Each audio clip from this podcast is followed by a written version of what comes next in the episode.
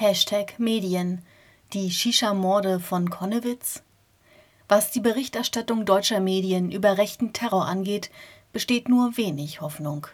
Von Robert Andreasch aus dem antifaschistischen Magazin Der rechte Rand. Nach einem Attentat sollte man dem Angreifer nicht den Gefallen tun, an seiner Ikonisierung und der Verbreitung seiner mörderischen Botschaft mitzuwirken. Uns doch egal, dachten sich Bild.de und Spiegel.de nach den Attentaten von Stefan Baliet in Halle am 9. Oktober 2019 und verbreiteten das Video seines Livestreams mit Gesicht und Namen. Mit rechten Reden dachten sich Tagesschau und Heute Journal und interviewten Alexander Gauland. Das ZDF Morgenmagazin gab Jörg Meuthen eine Bühne. Das BR-Fernsehen, jetzt REI, diskutierte die Frage Terror von rechts eine zu lange unterschätzte Gefahr? Ausgerechnet mit der bayerischen AfD-Landesvorsitzenden Corinna Miazga. Nach dem neonazistischen Mord an Walter Lübcke hatte Frank Plasberg, hart aber fair, ARD, ja auch den rheinland-pfälzischen AfD-Landtagsfraktionschef Uwe Junge in seine Talkshow eingeladen.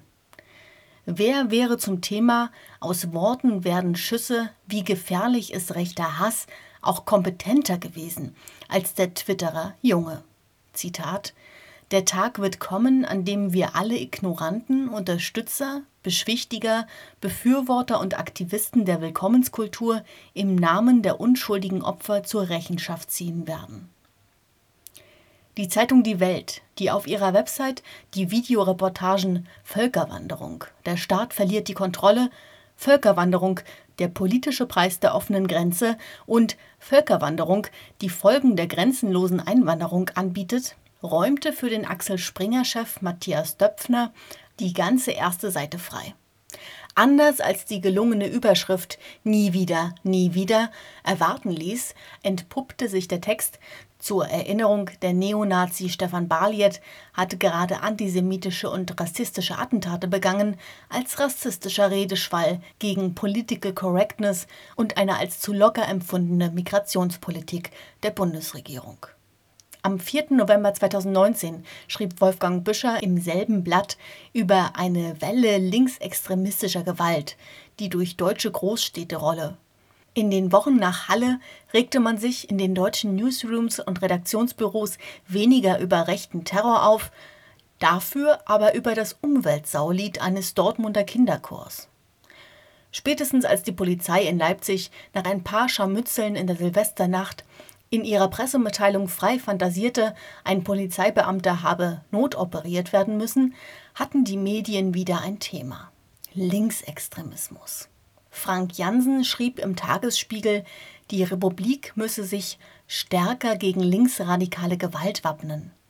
Und MDR aktuell fragte den selbsternannten Linksextremismusforscher Professor Klaus Schröder, worin sich Linksextremismus überhaupt noch vom Rechtsextremismus unterscheide.